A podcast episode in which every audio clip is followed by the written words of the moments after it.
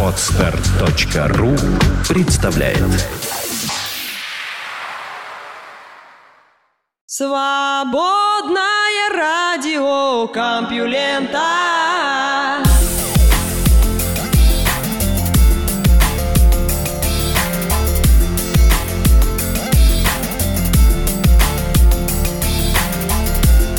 Здравствуйте! Вы слышите свободное радио Компьюлента. Голос Лёши Халецкого в ближайшие несколько десятков минут расскажет вам о событиях в мире науки и высоких технологий 27 февраля 2014 года. Выпуск называется «Шепоты и крики» и пора начинать.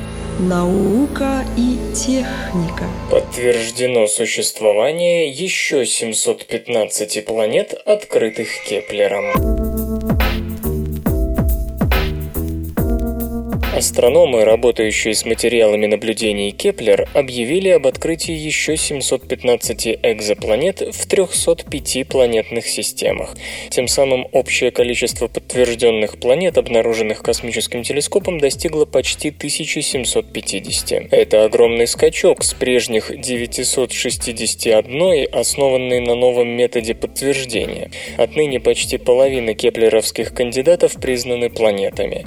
Не так давно подтверждение подтверждение наблюдений космического телескопа выполнялось множеством наземных инструментов, которые в силу худших условий наблюдения, Земля ведь крутится, а потому непрерывно смотреть на ту или иную звезду с планеты нереально, часто долго не могли сказать ничего толкового. Кроме того, нередко открытия совершались в многопланетных системах, где гравитационное взаимодействие экзопланет сильно влияло на орбитальные параметры соседей. Но, увы, транзиты экзотел перед их светилами из-за изменения орбитальных параметров могли быть нерегулярными. К счастью, новая технология, применяемая группой Джека Лисауэра и Джейсона Роу из НАСА, помимо наземных наблюдений использует принципиально иной подход к отслеживанию орбитального взаимодействия экзопланет и периодичности их транзита перед звездами. Если тела периодически активно взаимодействующие между собой по массе равны звездам, то их система обычно является динамически нестабильной, то есть как минимум одна звезда звезда способна покинуть такое сообщество. Следовательно, в качестве ложных кандидатов в системах с многочисленными транзитами рассматриваются планеты, которые вращаются у другой звезды, находящейся между земным наблюдателем и изучаемой системой. Поскольку вероятность такого события можно посчитать, то бишь около 1%, отсев ложных кандидатов оказался сравнительно простым делом. По расчетам, тела в многопланетных системах регистрируются Кеплером в среднем с вероятностью 90 99%. На сей раз анализировались результаты наблюдений телескопа в 2009-2011 годах. 9% среди подтвержденных кандидатов составили планеты размером с Нептун и меньше, хотя стандартные ограничения телескопа никуда не делись, а это в основном планеты наиболее удобные для наблюдения, а не самые массовые. Иначе говоря, количество малых тел, далеких от родительской звезды, среди них меньше того, что есть на самом деле. Тем не менее, четыре из новых истинных планет все же значительно меньше мини-Нептунов и больше Земли в два с половиной раза и менее, а находятся они в обитаемой зоне своих светил. В качестве изюминки упомяну среди них планету Кеплер-296f, живущую у красного карлика. Это то ли планета-океан, то ли просто владелец очень толстой атмосферы с большим количеством гелия и водорода. Позднее отцовство вредит психике ребенка. Мужчинам, планирующим завести детей, лучше не откладывать это дело, поскольку чем позже вы становитесь отцом, тем выше вероятность того, что у ваших детей будут психоневрологические проблемы. Об этом сообщают исследователи из Индианского университета США и Каролинского института Швеции, проанализировавшие данные о 2 миллионах 600 тысячах шведских детей, которые родились с 1973 по 2001 годы. Ученые пытались пытались понять, как возраст отца в тот момент, когда у него появился ребенок, влияет на психическое развитие последнего. И когда они сравнили детей 20-24-летних отцов с отпрысками тех, кому 45, оказалось, что у вторых в 3,5 раза возрастает риск аутизма, в 13 раз вероятность возникновения синдрома дефицита внимания и гиперактивности и в 24 раза вероятность развития маниакально-депрессивного расстройства. Кроме того, позднее отцовство чревато у детей развитием психозов, суицидальных настроений, появлением наркозависимости, не говоря уже о том, что такие дети не очень хорошо успевают в школе и часто остаются неучими. В пользу того, что эти данные верны, говорит не только масштаб исследования, все-таки больше двух с половиной миллионов детей, но и то, что в анализ попали медицинские истории братьев и сестер. Это позволяло оценить влияние возраста отца в пределах одной семьи. Кроме того, на психическое состояние могла оказывать воздействие очередность рождаемости, то, что один ребенок появлялся после другого. И чтобы отсечь этот фактор, исследователи отдельно проанализировали истории двоюродных братьев и сестер, рождавшихся в разное время. Ученые не впервые находят связь между здоровьем детей и возрастом, в которых их родили папа с мамой. Однако традиционно больше внимания обращали все-таки на позднее материнство. Видимо, из-за того, что матери нужно не просто зачать, но и выносить, а возраст отца как-то отходил на второй план. В последние годы, впрочем, наука добралась и до отцов, и это опять-таки не первая работа, связывающая возраст отца с психическими рисками для ребенка. Однажды СРК уже рассказывала в этой связи о маниакально-депрессивном расстройстве. Но до сих пор оценки таких рисков были не столь устрашающими. Хотя исследование не занималось конкретными молекулярно-генетическими механизмами феномена, предположить, в чем тут дело, все-таки можно. Как известно, сперматозоиды производятся в течение всей жизни, и с возрастом в них начинают появляться мутации, переданные от клеток предшественников. По некоторым оценкам, у 36-летних таких мутаций в сперматозоидах проскакивает в 2, а у 50-летних в 4 раза больше, чем у 20-летних. И вот эти-то мутации могут негативно сказываться на психическом развитии ребенка. Одновременно исследователи проанализировали связь психических рисков для ребенка с возрастом матери. Тут тоже оказалось, что чем старше мать, тем выше риск аутизма, биполярного расстройства и синдрома дефицита внимания у ребенка. Впрочем, в том, что касается наркозависимости и успехов в учебе, зрелое материнство, по некоторым данным, может быть очень кстати. Ученым, конечно же, еще предстоит выяснить, какие механизмы тут работают, но как бы то ни было, эту тревожную информацию надо бы уже сейчас доводить до сознания тех, кто подумывает о детях, но постоянно это откладывает. Непроверенные слухи, пошлость, разврат, голые знаменитости, внутренности политиков и многое другое – все это вы не услышите в СРК. Стимуляция мозга вернула сознание бессознательным больным. Люди, находящиеся в состоянии минимального сознания, могут существовать так неделями и годами, почти не реагируя на внешний мир. По сути, минимальное состояние сознания не отличается от псевдокомы, когда от больного можно ждать лишь того, что он шевельнет рукой, ногой или глазами, с той лишь разницей, что при псевдокоме сознания уже нет и в помине, а внешние реакции есть следствие каких-то рефлекторных автоматических процессов, происходящих в полумертвом мозге. Бывает, что из состояния минимального сознания люди выходят, но это всегда почти чудо, или даже просто чудо. Однако исследователям из Льежского университета, Бельгия, удалось найти способ это чудо контролировать. В опытах Стивена Лореса и его коллег люди, впавшие в состояние минимального сознания с обширными повреждениями мозга, на время возвращались в сознание, могли реагировать движениями рук и глаз на внешние раздражители и даже отвечать на вопросы вопросы. Ученые применили метод транскраниальной электростимуляции, при котором определенные зоны мозга стимулируются слабым электротоком без хирургического вмешательства. Опыт проводили с 55 больными, находившимися либо в состоянии минимального сознания, либо уже в вегетативном состоянии. Каждому на голову накладывали электроды так, чтобы стимуляция была направлена на дорсолатеральную префронтальную кору, которая отвечает за память, принятие решений и другие другие сознательные процессы.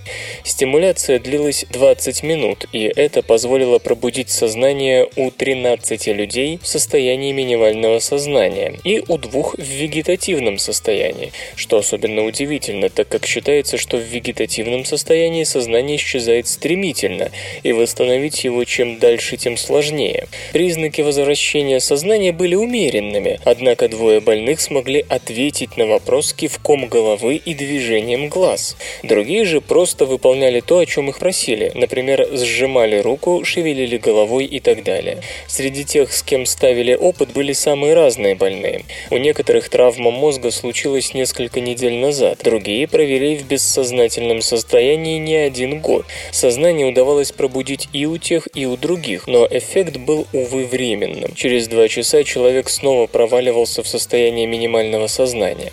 Почему же транскраниальная электростимуляция так срабатывает на больных в состоянии минимального сознания? Второй главный вопрос – можно ли ее эффект как-то продлить? Наконец, не будет ли тут каких-нибудь побочных эффектов? Однако исследования в этом направлении продолжатся, и, возможно, в скором времени врачи и впрямь смогут выводить бессознательных больных в наш мир.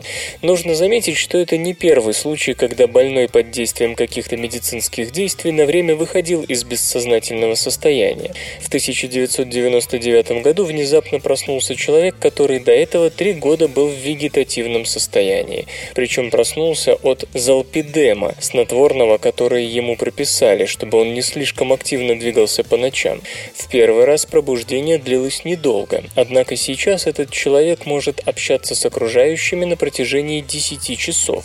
Почему снотворное оказало такой эффект, ученые не знают. В другой статье, которую Стивен Лорес с коллегами опубликовал в Functional Neurology, говорится, что залпидем не оказал никакого существенного влияния на состояние 60 больных с повреждениями мозга. Однако повреждение повреждением рознь, и в некоторых случаях мозг реагирует на лекарства нестандартным образом.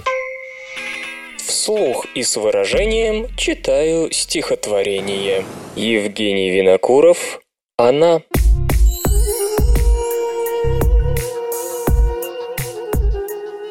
Присядет есть кусочек половине, прикрикнет «Ешь!»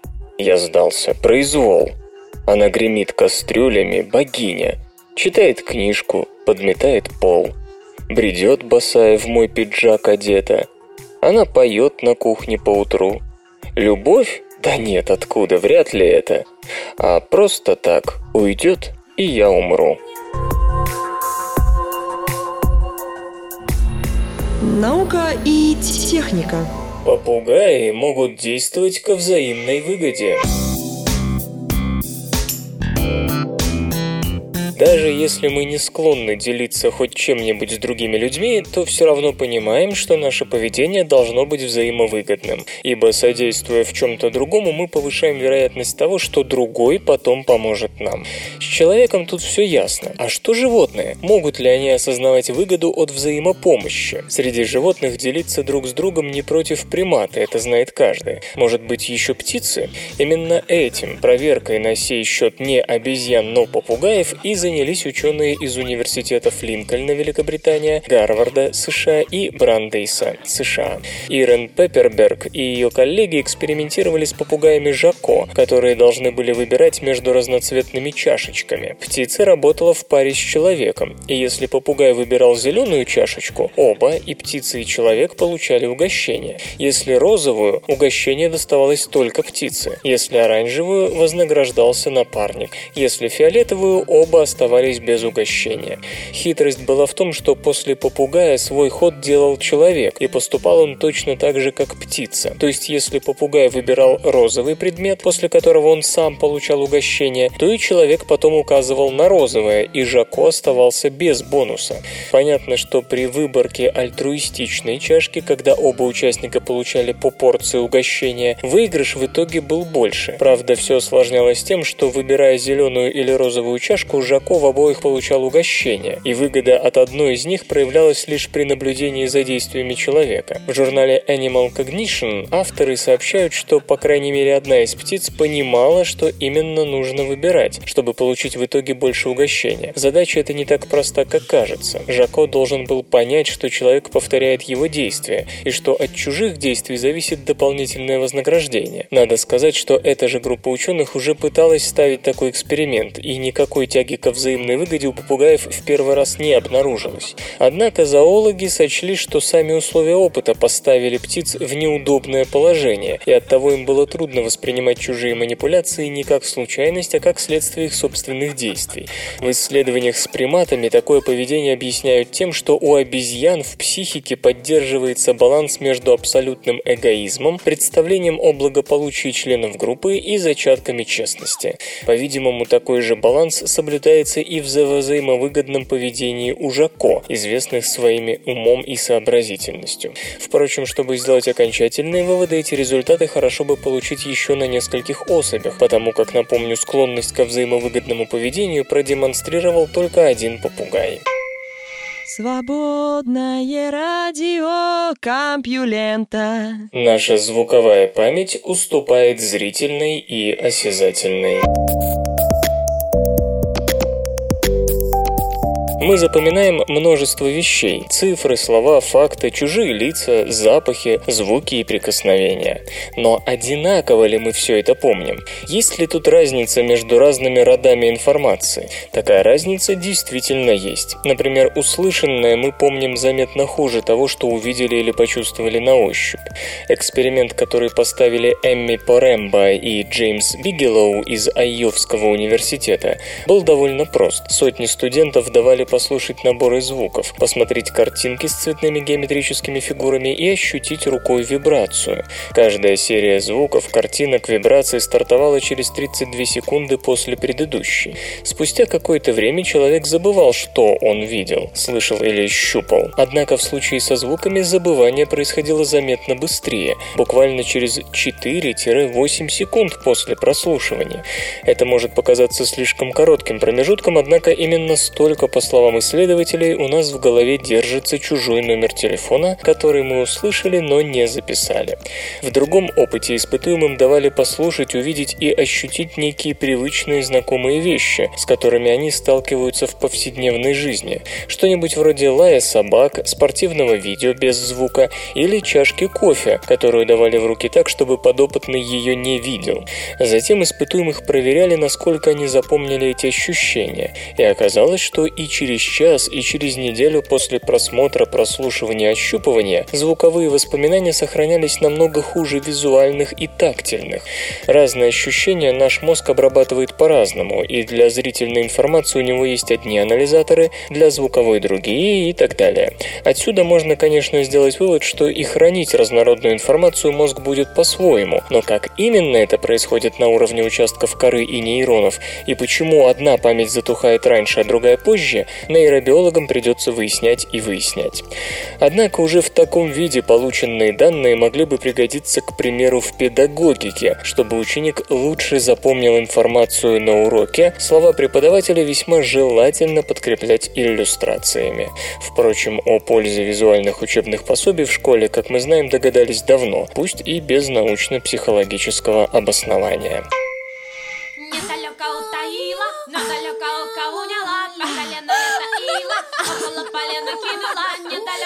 Утаила, но далеко по колено ила, отколотила, недалеко утаила, поле полыни, по колено ила, пух полей кинула. В эфире группа Йоки с песней «Полыни».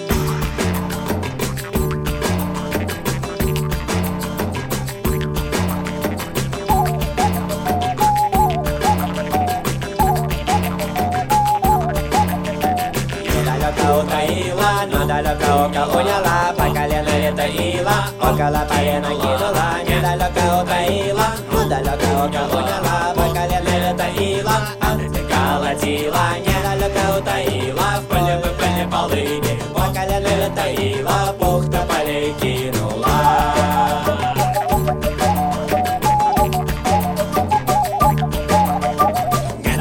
утаила, ну далеко око уняла, по колено лето ила, около полена кинула, издалека утаила, но далеко око уняла, по колено лето ила, от колотила, недалеко утаила, в поле выпали полыни, по колено лето ила, бухта полей кинула.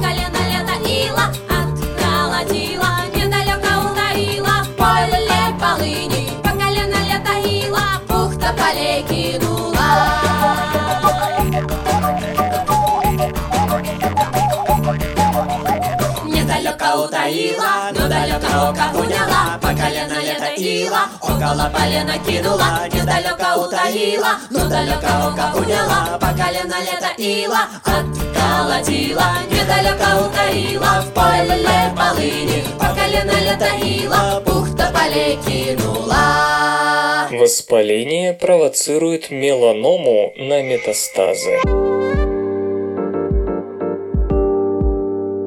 Меланома, рак кожи, развивающийся из пигментных клеток, имеет репутацию одной из самых опасных опухолей, не в последнюю очередь из-за своей повышенной склонности к метастазированию. Меланомные клетки легко пробираются в легкие, печень или мозг, что, разумеется, лишь усугубляет положение больного. Считается, что одним из факторов, которые провоцируют меланомные клетки к путешествиям, является ультрафиолетовое излучение. Ультрафиолет, как известно, может повреждать ДНК, вызывая мутации запускающие сам рак, но есть и добавочные мутации, которые могут инициировать у опухолевых клеток жажду странствий. Однако, как полагают специалисты Боннского университета, дело тут не столько в ультрафиолетовых изменениях генома раковой клетки, сколько в обычном воспалении, провоцируемом ультрафиолетовым излучением. Томас Тютинг и его коллеги экспериментировали с меланомными мышами, у которых после ультрафиолетового облучения появлялись раковые метастазы в легких. Когда исследователи присмотрелись к тому, что происходит при этом в первичной опухоли, то обнаружили, что в коже, во-первых, начинается воспаление, а во-вторых, опухолевые клетки путешествуют вдоль кровеносных сосудов. Кроме того, блуждания раковых клеток сопровождались притоком иммунных клеток. Дальнейшие опыты показали, что в метастазировании большую роль играют нейтрофилы. Эти клетки, активно участвующие в воспалительной реакции, идут на химические сигналы, выделяемые кератиноцитами кожи, которые повреждены ультрафиолетом. В журнале Nature исследователи пишут, что клетки опухоли начинали перемещаться вдоль эндотелия кровеносных сосудов как раз в ответ на воспалительные сигналы, выделяемые иммунными клетками. По словам авторов работы, эти сигналы заставляют раковые клетки, так сказать, вспомнить молодость. Они включают специальную программу, работающую обычно лишь в предшественниках меланоцитов, которые тоже странствуют по кровеносным сосудам, прежде чем осесть в каком-то месте. Эти результаты говорят о том, что больным меланомой нужно уделять особое внимание не столько тому, чтобы не попасть под ультрафиолетовое излучение, сколько вообще воспалению. Подавляя воспалительную реакцию, можно сильно уменьшить вероятность возникновения меланомных агентов в здоровых тканях и органах. Железо и гаджеты.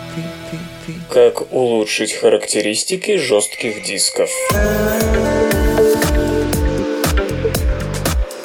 Специалисты из Сингапурского агентства по науке, технологиям и исследованиям предложили технологию, которая способна помочь значительному увеличению плотности записи информации на магнитных пластинах, а отсюда и росту емкости жестких дисков. Коротко напомню принцип работы винчестеров. При подаче переменного электрического тока на головку чтения записи возникающее переменное магнитное поле воздействует на ферромагнетик поверхности диска и изменяет направление вектора намагниченности доменов в зависимости от величины сигнала. Таким образом осуществляется запись данных. При считывании вращение пластины изменяет магнитный поток в магнитопроводе головки, что приводит к возникновению переменного электрического сигнала за счет электромагнитной индукции. Чем меньше размер имеют намагниченные области, тем больше информации можно записать на единицу площади диска. В этом смысле весьма перспективным считается сплав железа и платины. Из-за особенностей его кристаллической структуры размеры доменов могут составлять всего несколько десятков нанометров. Кроме того, пластины из этого сплава устойчивы к повышению температуры. Однако для изменения состояния доменов железоплатиновых пластин требуется куда более мощное магнитное поле, нежели в случае обычных винчестеров. Сингапурские исследователи, похоже, нашли способ решения этой проблемы. Предлагается использовать комбинированный материал на основе сплава железа и платины и особого мягкого магнитного вещества. Утверждается, что такой композит с обменными связями позволяет значительно уменьшить затраты энергии, необходимые для записи данных. При этом сохраняются возможность повышения плотности хранения информации и устойчивость к тепловому воздействию. Последний параметр зависит от доли мягкого вещества в общей структуре покрытия. Существуют и другие подходы к увеличению емкости жестких дисков. К примеру, компания HGST предлагает заполнять герметичный блок винчестеров гелием. Этот газ обладает в 7 раз меньшей плотностью по сравнению с воздухом, за счет чего снижается сила сопротивления, действующая на вращающиеся пластины, и уменьшаются поперечные силы. В то же время хорошая теплопроводность гелия дает возможность снизить нагрев дисков и улучшить акустические показатели. В результате повышается плотность хранения данных, а пластины могут располагаться ближе друг к другу, что позволяет увеличить их количество без изменения габаритов накопителей. Исторический анекдот. Французского астронома Шарля Месье знают как составителя первого каталога туманностей и звездных скоплений, но самым большим его увлечением был поиск новых комет. На его счету их 14. Вполне возможно, что у него было бы на одну большую, если бы не помешала смерть жены. В дни похорон его коллега открыл новую комету. Когда друзья пришли выразить свои соболезнования по поводу постигшей его утраты, то как они удивились, услышав в ответ «Ах, у меня их было уже одиннадцать, а этот Монтан похитил меня двенадцатую». Игры. Как развиваются многопользовательские игры. Глобальные многопользовательские ролевые игры – чрезвычайно успешная отрасль игропрома едва ли не с момента ее появления.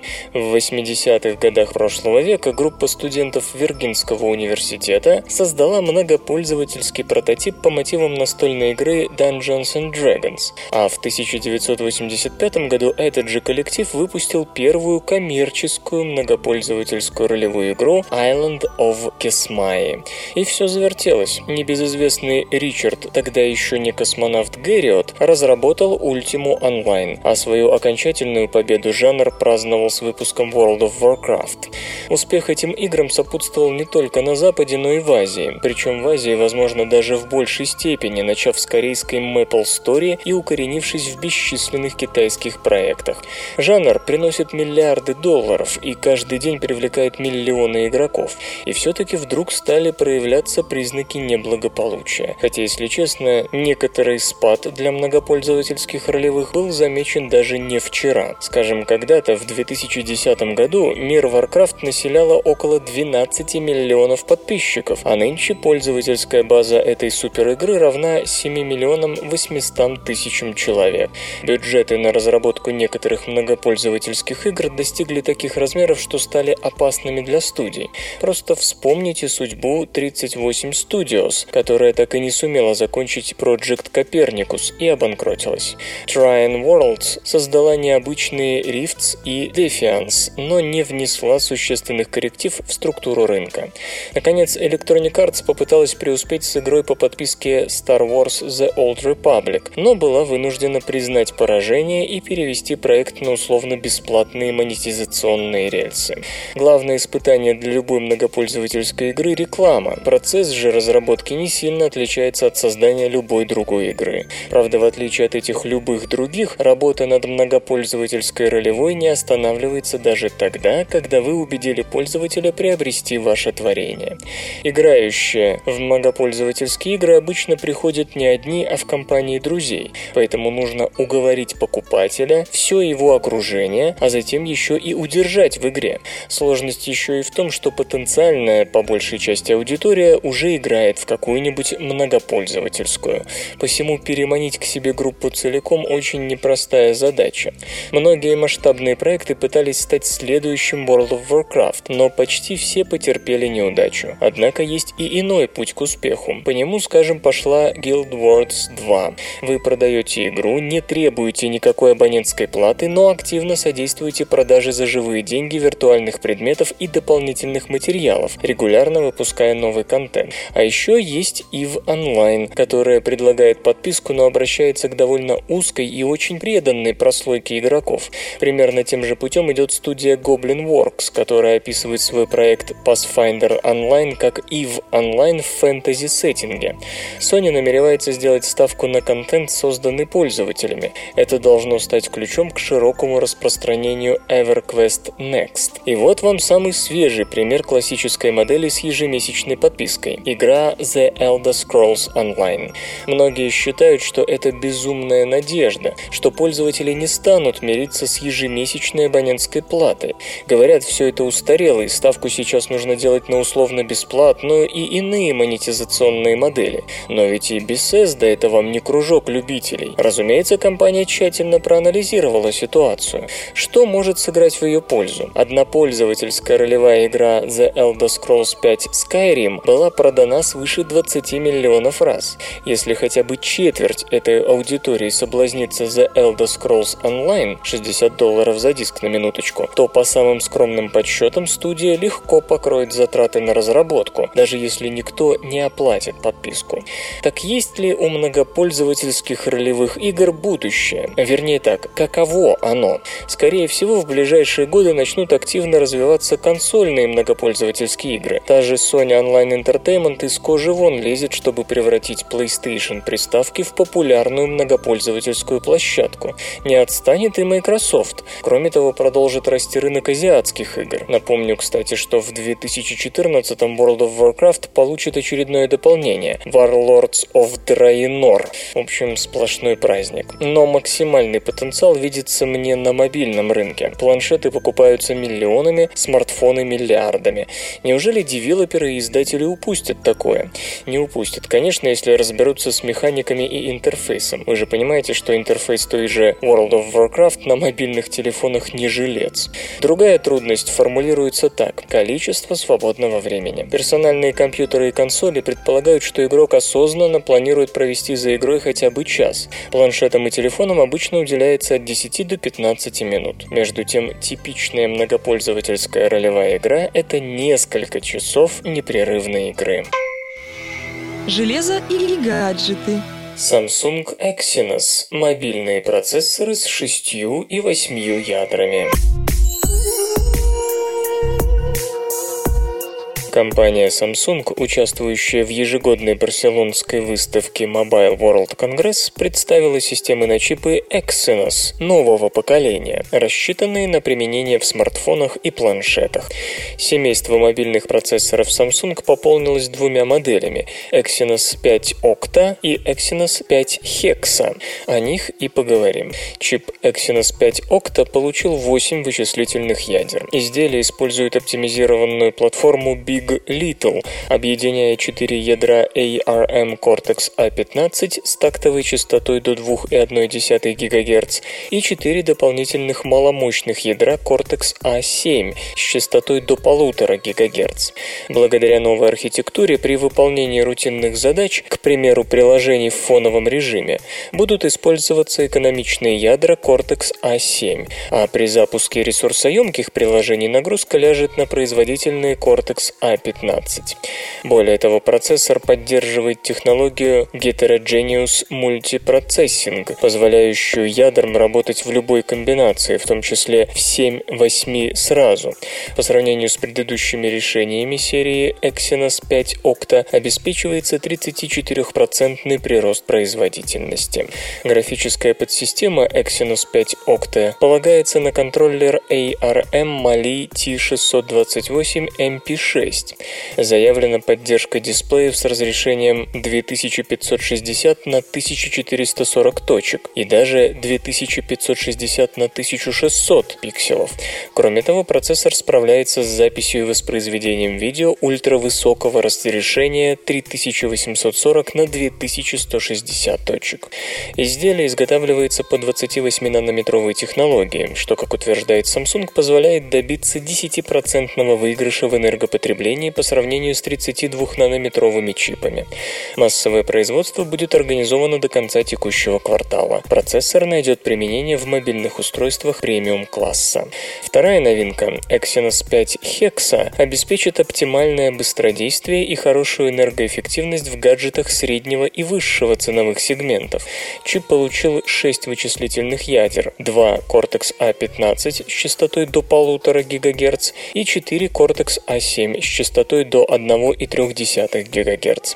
Архитектура Big Little с технологией Heterogeneous Multiprocessing дает возможность задействовать ядра в любом сочетании. Чип поддерживает дисплей с разрешением вплоть до 2560 на 1440 точек и справляется с обработкой видео в формате Full HD со скоростью до 60 кадров в секунду. Производственные нормы 28 нанометров. Массовый выпуск процессоров уже начался. Ни один из представленных чипов не поддерживает 64-битные инструкции. Когда Samsung представит такие изделия, не уточняется. Почему радио? От кого свободное? К чему это вообще все? Vauxhall Astra VXR Extreme. Хэтчбэк для любителей экстремальной езды. Компания Vauxhall, подразделение концерна General Motors, рассекретила автомобиль Astra VXR Extreme, который предстанет на Женевском автосалоне как Opel Astra OPC Extreme. Спортивный хэтчбэк, представляющий собой дальнейшее развитие модели Astra Cup, это самый мощный переднеприводной автомобиль Opel. Он получит полностью алюминиевый бензиновый двигатель внутреннего сгорания с рабочим объемом в 2 литра, четырехцилиндровый агрегат с прямым впрыском впрыском, турбокомпрессором и механизмом изменения фаз газораспределения сможет выдавать мощность около 300 лошадиных сил. Силовая установка работает в паре с шестиступенчатой механической коробкой перемены передач. Время разгона с 0 до 100 км в час производитель пока не раскрывает, но можно предположить, что оно будет меньше тех 5,9 секунд, которые демонстрирует 276-сильная Astra VXR. Благодаря широкому применению алюминия алюминия и углеродного волокна массу автомобиля удалось уменьшить по сравнению с предшественником на 100 кг, до 1130 кг. К примеру, передние алюминиевые крылья похудели с 2,2 кг до 800 граммов, а карбоновая крыша теперь весит чуть больше 2,5 кг, а не 9,3 как металлическая. Поскольку многие облегченные компоненты расположены в верхней половине кузова, центр тяжести Astra VXR Extreme Стрим несколько понизился. Сообщается, что это положительно отразилось на управляемости и устойчивости при движении на больших скоростях. Кстати, у предыдущей версии заряженного хэтчбека максимальная скорость была ограничена 250 км в час. Задних сидений у Astra VXR Extreme нет, их заменяет каркас безопасности. Водитель и пассажир усаживаются в спортивные кресла Recaro с шеститочечными ремнями безопасности. Автомобиль получил тормозные тормозную систему Brembo с шестью поршневыми суппортами и 19-дюймовые колесные диски со специально разработанными покрышками 245-35. Цена Astra VXR Extreme пока не раскрывается. Компьютер. Компьютер. Лента. Подкаст.